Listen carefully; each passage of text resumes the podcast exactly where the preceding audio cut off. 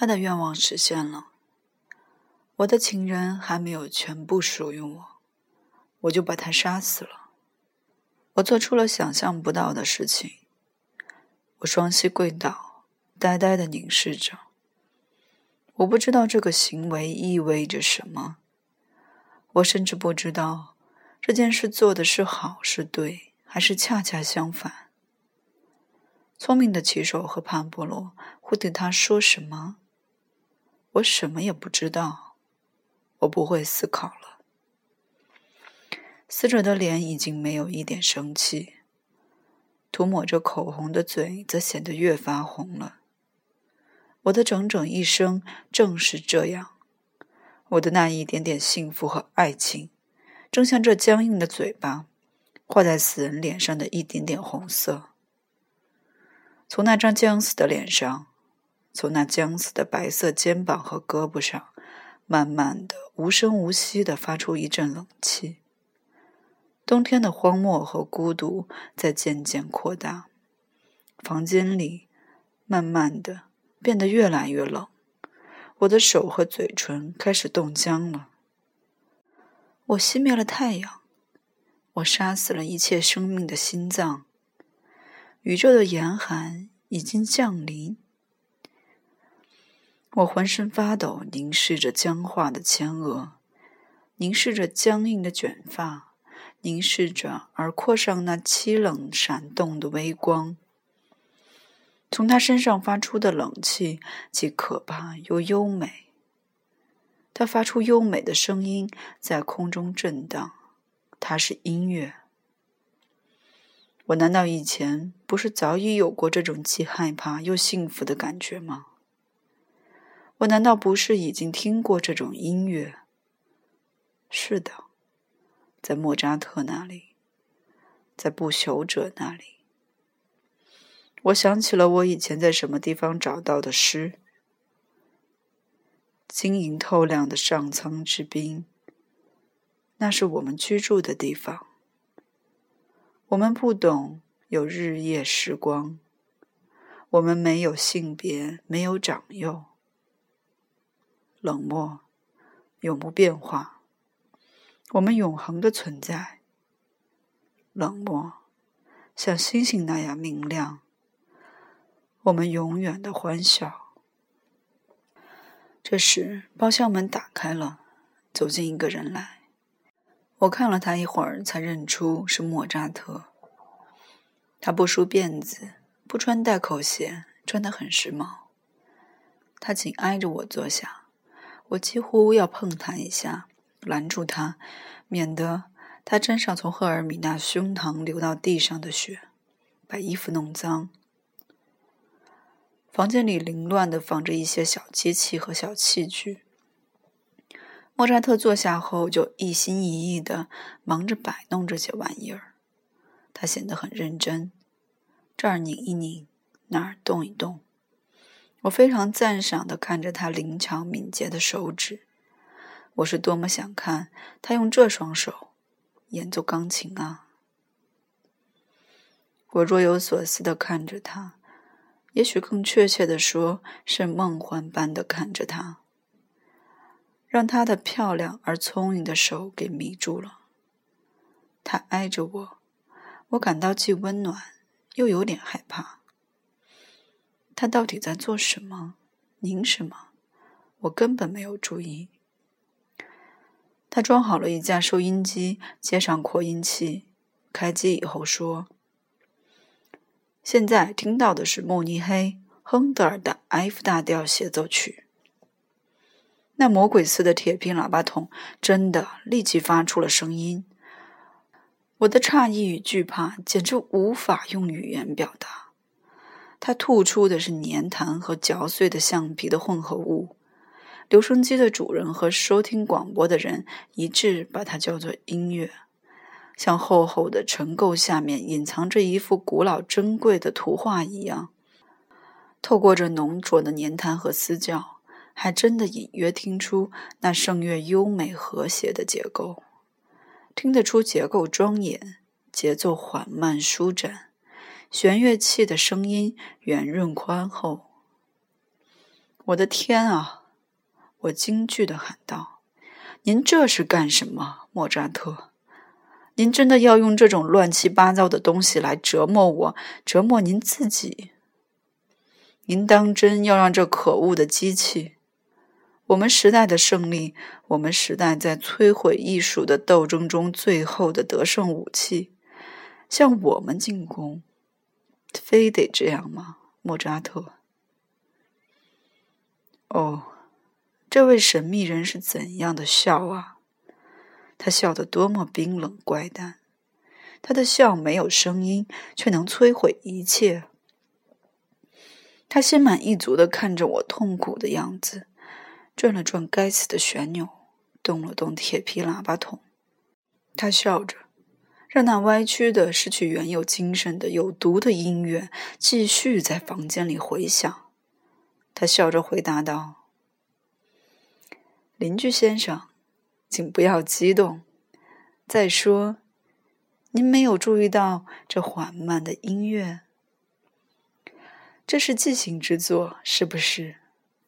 好了，您这位不耐烦的先生，您听一听这节奏缓慢的音乐的情调。您听见低音了吗？”他们像神那样在进行，请您让老亨德尔的这个想法进入您的心灵，安慰那不安的心灵。您这个小矮人，请不要激动，不要讥讽，要冷静的让那圣乐的遥远形象在这可笑的机器中。在这确确实实是非常吃鱼的帷幕后面通过，请注意，其中不乏可学的东西。请注意，这个疯子似的管乐表面上在做世界上最愚蠢、最无用、最该禁止的事情，毫无选择的愚蠢、粗暴。可悲的歪曲，在某个地方演奏的音乐，并把它塞进陌生的、并不属于他的房间。然而，他却不能破坏音乐的固有精神，反而只能证明技术的无能，证明他所做的事情毫无思想内容。您好好听听，小矮人。您很需要听听这个。好了，竖起耳朵。对，您现在不仅听到被电台歪曲了的亨德尔，即使在这个最可怕的表现形式中，他也仍然是神圣的、尊敬的先生。您还能耳闻目睹整个生活非常贴切的比喻。如果您听收音机，那么您就对思想与现象、永恒与时间、神圣的与人性的之间古老的斗争了如指掌了。我亲爱的朋友，收音机把世界上最美妙的音乐毫无选择地扔进各种各样的房间，达十分钟之久。扔进资产阶级的沙龙，扔进阁楼，扔到闲扯的大吃大喝、张着嘴巴打哈欠、呼呼睡觉的听众中间。他夺走了音乐的感官美，破坏了音乐，抓破它，给它涂上了粘液。然而，却不能毁坏音乐的精神。与此相同，生活及所谓的现实。毫不吝惜美妙的图画游戏。紧接着是亨德尔音乐会。音乐会上举行了报告会，介绍在中等企业中如何隐瞒账目的技巧。他把美妙的交响乐变成令人厌恶的声音，到处都把他的技术。他那忙忙碌碌、粗野冲动和虚荣心横插到思想和现实、交响乐和耳朵之间。整个生活就是这样，我的孩子。我们只能听之任之。如果我们不是笨驴，就付之一笑。像您这一类人，根本无权批评收音机或生活。您还是先学习洗耳恭听。您先学会认真对待值得认真对待的东西，别去讥笑别的东西。难道您自己就比别人做得更好，比别人更高尚？更聪明，更雅致。当然不是的，哈利先生，您不是这样的。您把您的一生变成了一部可怕的病史，把您的才智变成了不幸。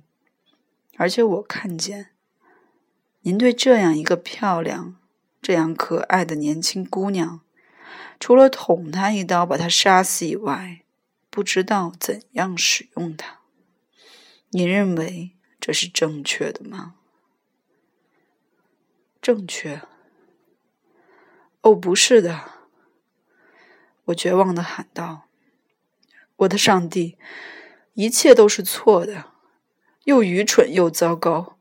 我是畜生，莫扎特，我是愚蠢凶恶的畜生！我病魔缠身，已经不可救药。”您说的一千个对，不过就这个姑娘而论，他是自己要死的，我不过是实现了他的愿望而已。莫扎特默默的笑了，然而他还是好心的关掉了收音机。刚才我还天真的相信我的辩解言之成理，但一说出口。我就觉得自己的辩解非常愚蠢。我突然想起，赫尔米娜谈起时间和永恒的时候，我马上就把他的思想看作我自己的思想的印象，而他要让我杀死的思想，完全是他自己的想法和愿望，丝毫未受我的影响。这一点，我却认为是不言而喻的。可是。我当时为什么不仅接受并相信这个可怕、不合情理的想法，而且还预先猜到了呢？这也许说明这是我自己的想法。为什么正好在我看见他裸体躺在另一个人的怀抱的时候，我把他杀死了呢？莫扎特无声的笑，听起来似乎充满嘲讽。无所不知，哈利，他说：“您真是个滑稽可笑的人。难道这位漂亮的姑娘除了让您捅一刀以外，对您真的就没有别的愿望？这您只能骗别人。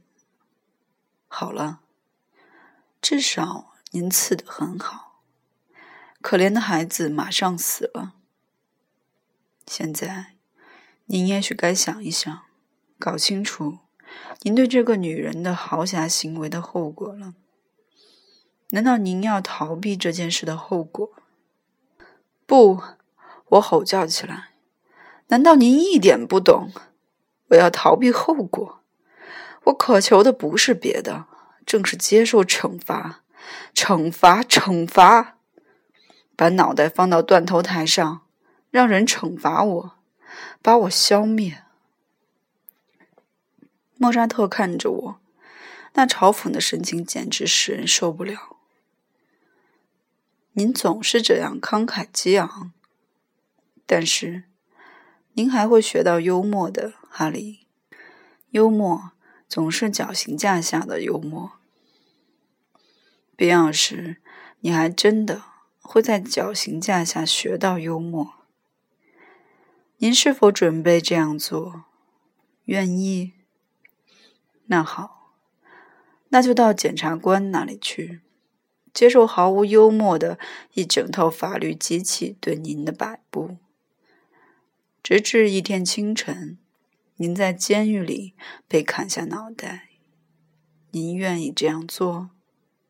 突然，一块牌子闪出亮光，映入我的眼帘。哈利的绞刑。我点头表示同意。四堵墙围着一个凄凉的院子，墙上的小窗户钉着铁山。院子里摆着一个干干净净的断头台，站着十几个穿法衣的和礼服的先生。我站在院子中央，在清晨灰暗的天气中冻得发抖。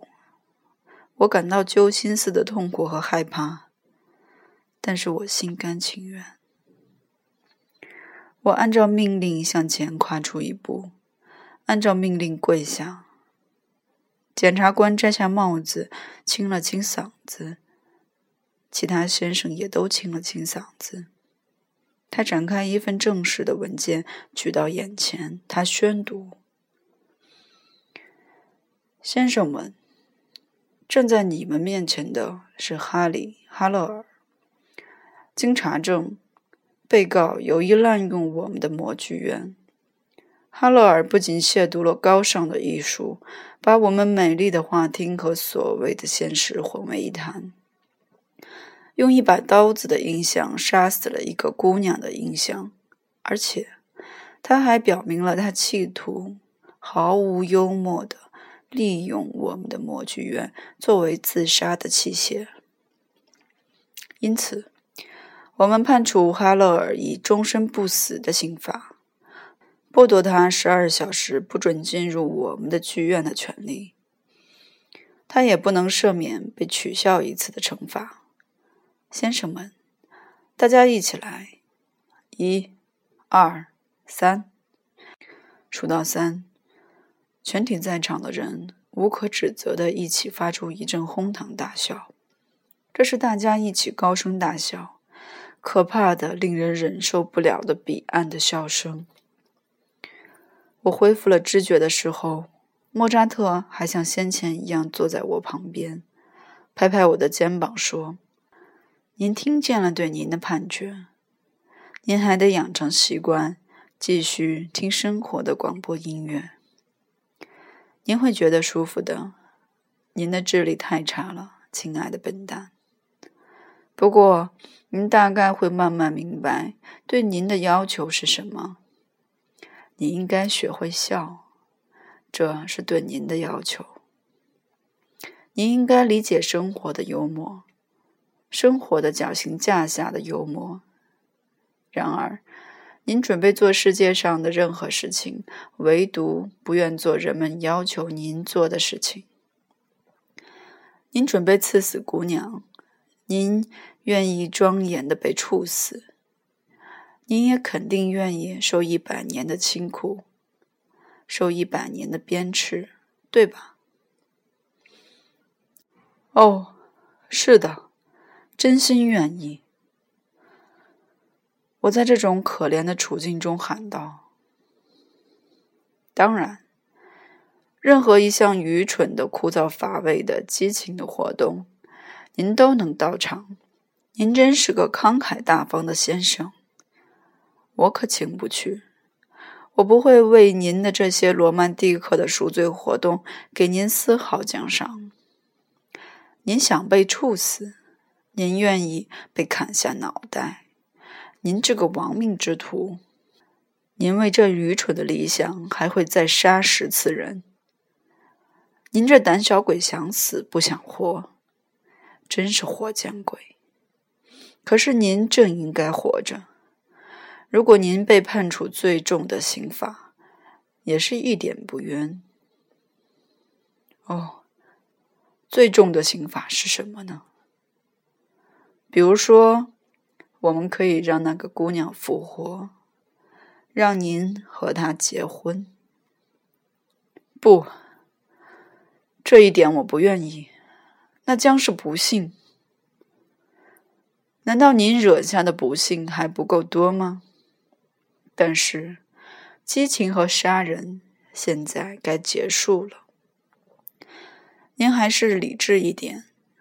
你应该活着，您应该学会笑，你应该学会听该死的生活的广播音乐，应该尊重这种音乐后面的精神，学会取笑音乐中可笑的、毫无价值的东西。完了。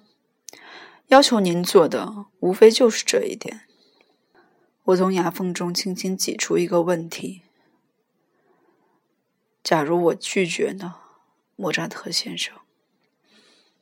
假如我不让您有权指使荒原狼，不给您权利去干预他的命运呢？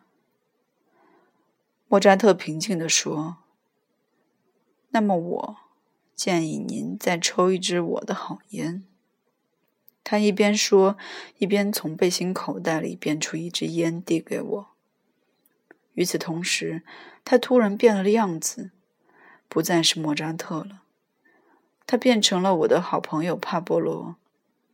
他那异国的黑眼睛热情地看着我，他很像教我玩棋的那个人，跟那人长得一模一样，像孪生兄弟。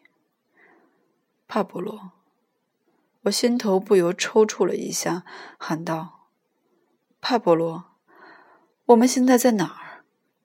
帕波罗递给我香烟和火柴。